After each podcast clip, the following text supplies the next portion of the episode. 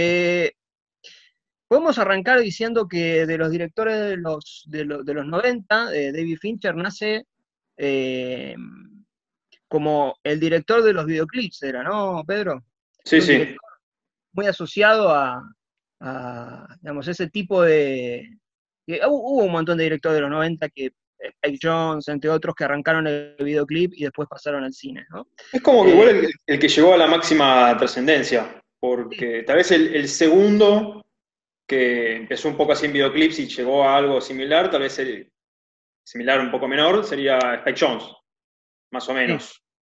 Este, pero a mí una cosa que me pareció siempre muy curiosa de David Fincher es, es un poco que él dirige Alien 3, la película que él siempre detestó, que de hecho al, día de hoy dice yo no, no lo reconozco, no es mía. De hecho hay un chiste muy simpático en Fight Club, que es que cuando van al blockbuster y están borrando las películas, bueno, borran a alguien.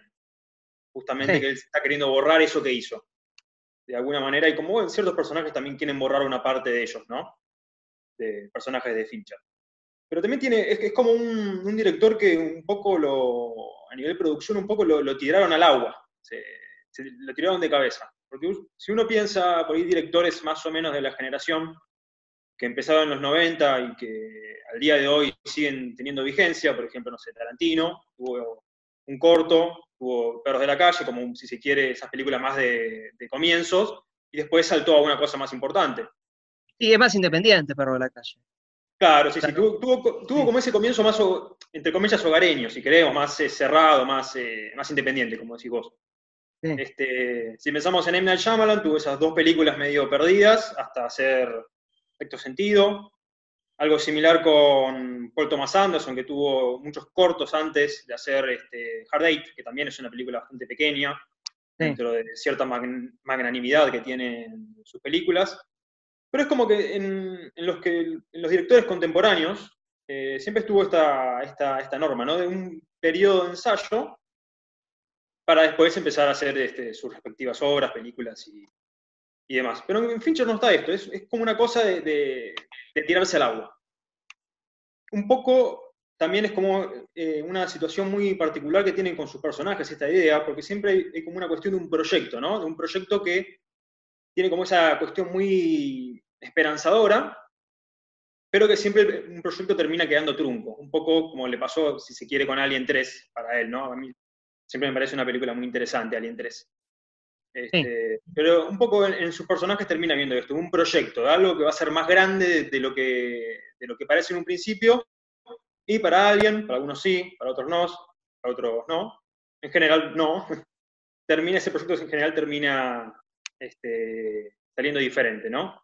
Tal vez un poco con eso podemos hablar de, de la película que se viene, ¿no? Mank, y qué pasó con, con, con ese personaje Mankiewicz, ¿no? También. Claro, sí. Este, pero por ahí, antes de empezar con Zen, por ahí un poquito con Alien 3, ya creo que ahí se, empieza a marcar una, una vertiente muy pautada de este, de este director. Ya alejándose un poco de los videoclips, va a volver un poco con la estética videoclipera en Fight Club, que ya vamos a hablar. Sí. pero siempre hay algo que me pareció muy interesante de, en Alien y en Alien 3 y cómo esto después va a repercutir en sus demás películas. Por ejemplo, si pensamos en Alien 3, ¿la, vieron los demás, más o menos? Sí. Sí, sí. Bueno, si se recuerda un poco más o menos desde el comienzo, es que Ripley llega a este lugar donde es una especie de grupo de todos hombres muy reminiscente al grupo que después va a ser el de Fight Club, ¿no? También con unas reglas muy específicas, un grupo muy cerrado, incluso también este, con una vestimenta en general muy, muy, muy similar. Y está este mal que sale desde adentro. Y un poco a mí lo que sí me pareció muy curioso de Alien es, que en la saga es como la primera gran película en tomar un tema contemporáneo, esto, esto va a ser muy importante en el cine de Fincher, de tomarlo contemporáneo, tomarlo moderno, para hacer cine, que en ese momento era el tema del SIDA, digamos. el, gran auge del SIDA fue ahí más o menos fines de los 80, principios de los 90, sale Filadelfia por esos años, por ejemplo, que fue también una, una gran película ya, digamos, entrando en ese tema. Pero Alien 3 tiene esta cuestión de un grupo de hombres, solo personas del mismo sexo, al que sale el mal de adentro y ese mal como enfermedad, si se quiere, los va a destruir. Entonces ya desde un principio tenemos esta cuestión de ver una trama, este, un thriller, una película de, terror, que si nos ponemos a escarbar un poquito más adentro, nos encontramos con otras cosas, ¿no? Sí, es una película que tiene además más en común con, la de Scott. Es, más afina a, la primera.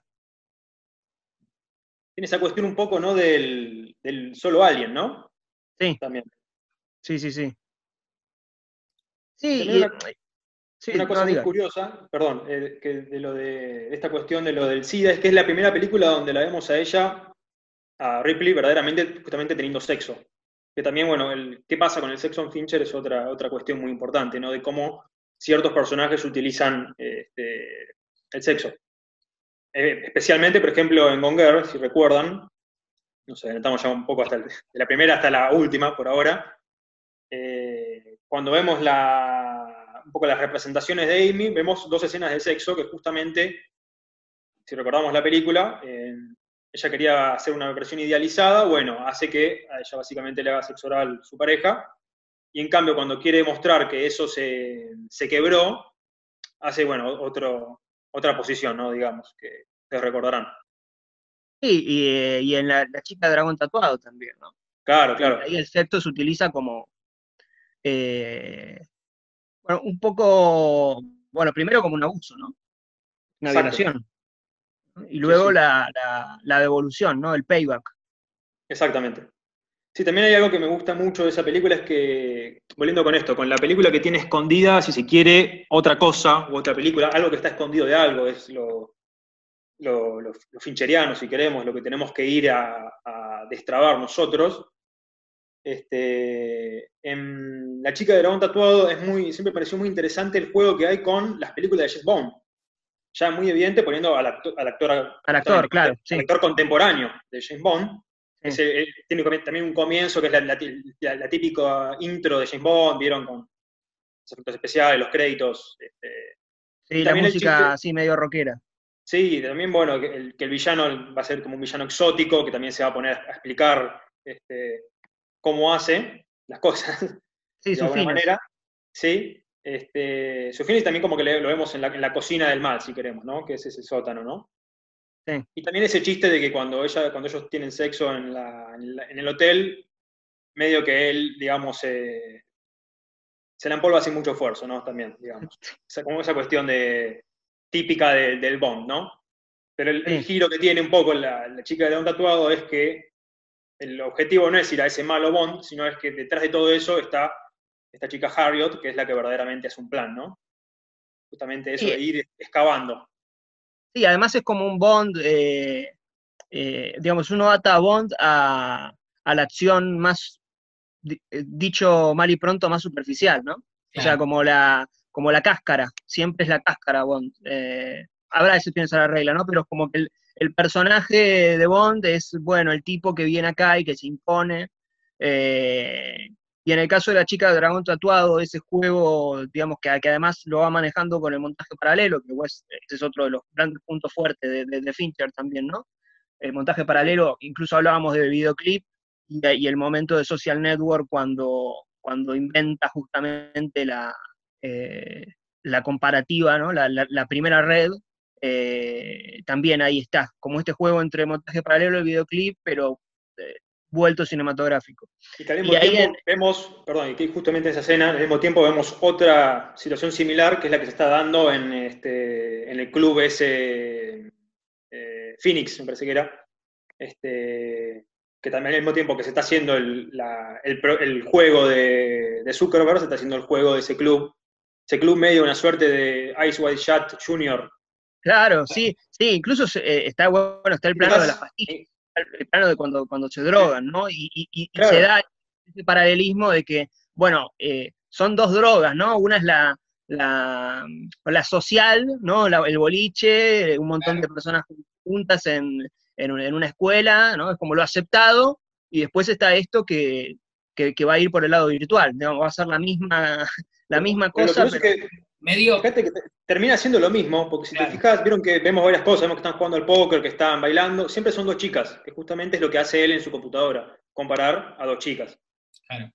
Sí, medio como que lo que la creación de Zuckerberg o de Facebook, eh, él cree que viene a, arreglar o hacer la respuesta de los clubes esos tipo Phoenix y termina haciendo lo mismo virtualmente. Claro, es como un poco la, historia de la venganza del nerd, ¿no? Claro. Como que justamente eso del, del CEO, que se quiere volver un CEO. Y, este, y es muy, muy bueno, como, siempre hay como un poco en, las películas de, de, Fincher esta cuestión de que a veces se parten en la mitad, tienen como dos partes muy claras, o tiene una especie de estructura medio, vieron, como una U al revés, que lo que empieza, después llega a una cúspide y después hay como una bajada donde en general hay, un espejo entre las dos partes. Claro. En Social Network, que seguimos hablando, esta fiesta que estaba al principio, que se estaba dando, si querés, al mismo tiempo que él estaba haciendo esto, al final va a estar esa fiesta donde lo agarran a, al de, al de Naster. A Justin Timberlake. Ah, sí. a John Baker. John se llama.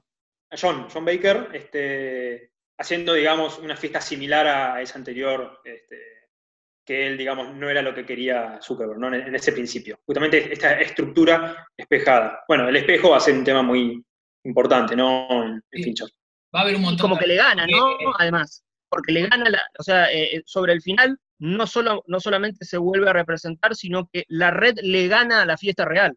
Le gana, es el, nerd que le gana al, popular.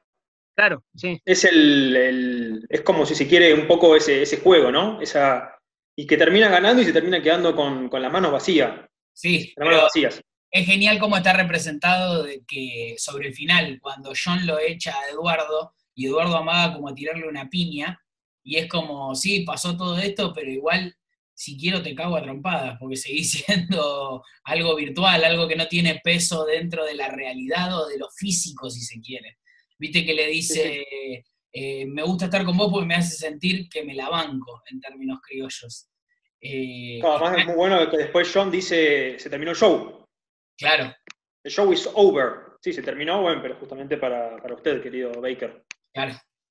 Este, Está muy bueno todo también utilizado los colores con los personajes de John y Eduardo eh, cuando se conocen por primera vez que llega 20 minutos tarde, que después eso significa cuando lo manda a Zuckerberg a una, a una reunión y lo hace llegar 20 minutos tarde, demostrándole que cuando él llegó 20 minutos tarde también era para mearlo. Eh, y John llega todo vestido de negro, y Eduardo también está vestido de negro, casi como que el que acaba de llegar va a reemplazar al que estaba ahí sentado. Van a cambiar uno por uno. Y la, escena del boliche, ¿no? Y la escena del boliche, bueno, no sé, no vamos a pasar Social Network, ¿no? No. Pero... sí, como que nos, estamos, este, nos gusta mucho, es una, es una gran película y justo ahora nos estamos sí. copando. Bueno, estamos hablando primero de las que no vamos a, claro a ver, ¿no? Así que. Ah, ya mencionamos un poquito este, Alien 3. Alien, 3, un poquito Social Network, apenitas con Girl, que se merece más. Pasa que es algo que es inevitable que vayan a quedar cosas afuera y películas y momentos, porque cada película meritaría una clase, si se quiere. Pero bueno, lo que estamos hablando, por ejemplo, de Social Network, lo vamos a ver en las que vamos a ver más detalladamente.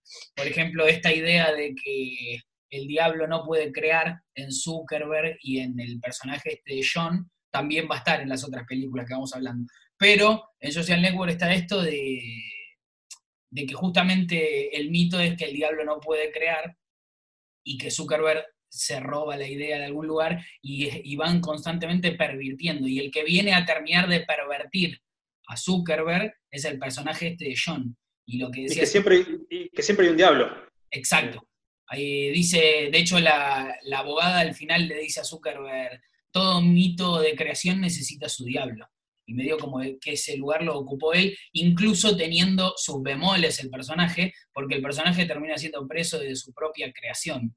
Eh, casi que el, el, mal en Zuckerberg está más, no, él no se da cuenta que está en él, y el que termina de plantárselo es este personaje de John, y en esta escena que decía Citric del, boliche, está muy, muy claro en lo que es la iluminación, que está utilizado diegéticamente la iluminación del boliche. De... ¿Tenés los planos? Ah, sí. Eh, ay, no, no los tengo bajados, pero... Bueno, si hacemos una, pausa, después ahí los, los bajo y te los paso. No los tengo bajados, pero También hay una cosa que es que, que Mark. Ahí va. Eh, bueno, está esta iluminación de que John va apareciendo constantemente en un rojo intenso y el personaje de Zuckerberg está como en un rojo carmesí.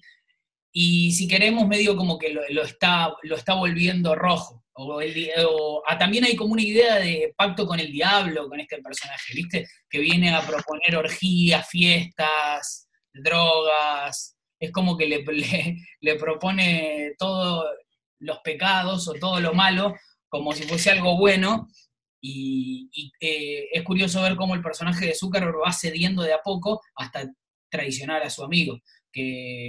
Es, una cosa como si, un poco pensando en la, en obra total de Fincher, es como si en, el principio de los 90 vos tenías a, tu jefe, a tu CEO, que era el de, el de Fight Club, y vos ya te podías dar cuenta que era este, que, representaba este personaje.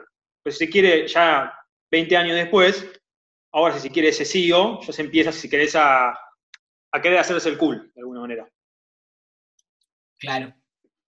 También viste que, Mark va a quedar un poco atrapado en su, propio, su propio juego. Va a terminar haciendo justamente el refresh en, su propia página, de alguna manera. Este, y es algo un poco ese, chiste, de que el personaje fincheriano siempre queda atrapado en su propio juego. Aparte va a terminar, o sea, la película va a empezar con una cita de cara a cara, como una cita normal en un bar, y va a terminar eh, medio como en una especie de cita virtual o un intento de cita virtual, de él intentando acercarse a esa chica de manera virtual, que es su propia creación. Che. Esto es un poco lo que decíamos de la, un segundo, de, la estructura medio en, en revés. Claro, un poco del espejo. Que se empieza y se termina en el mismo lugar, pero con esa cuestión despejada. Sí, lo mismo va a pasar en Zodiac, que después lo vamos a hablar. Sí, eh, también eh, en cuanto a social networks, si tenés por ahí, ¿tenés los planos? ¿Tenés algunos planos, Lucas? Sí, déjame ver cómo... Porque viste que eh, el de Napster, el señor de Napster y, Zuckerberg son, son bastante similares físicamente. Claro. En, el corte de pelo, digamos, en con, textura física. A diferencia, y, y después tener los otros dos, que son ellos mismos sin esa maldad, sin esa inteligencia, que se quedaron afuera, que son los hermanos. Los gemelos, claro. Exacto, sí, sí. Igual vieron que también hay, una cosa muy del, cine de Fincher que es, este, si tenemos un personaje que va a llegar hasta el fin de las consecuencias, hasta lo último, hasta lo último, último, último, como puede ser eh, Graysmith en Zodíaco, mientras otros se van a quedar en el camino, él va a ir hasta, hasta el final. Este, un poco también pasa acá en Social Network con estos personajes, con estos dos gemelos, que un poco se van a quedar en, lo local, se van a quedar en, Harvard, siempre van a estar hinchando las bolas con somos caballeros de Harvard y Harvard es lo más, y Harvard, y hasta incluso el propio director de Harvard le va a decir, le va a pintar la cara de alguna manera, le va a decir, este pibe, esto no, no es así como vos lo ves.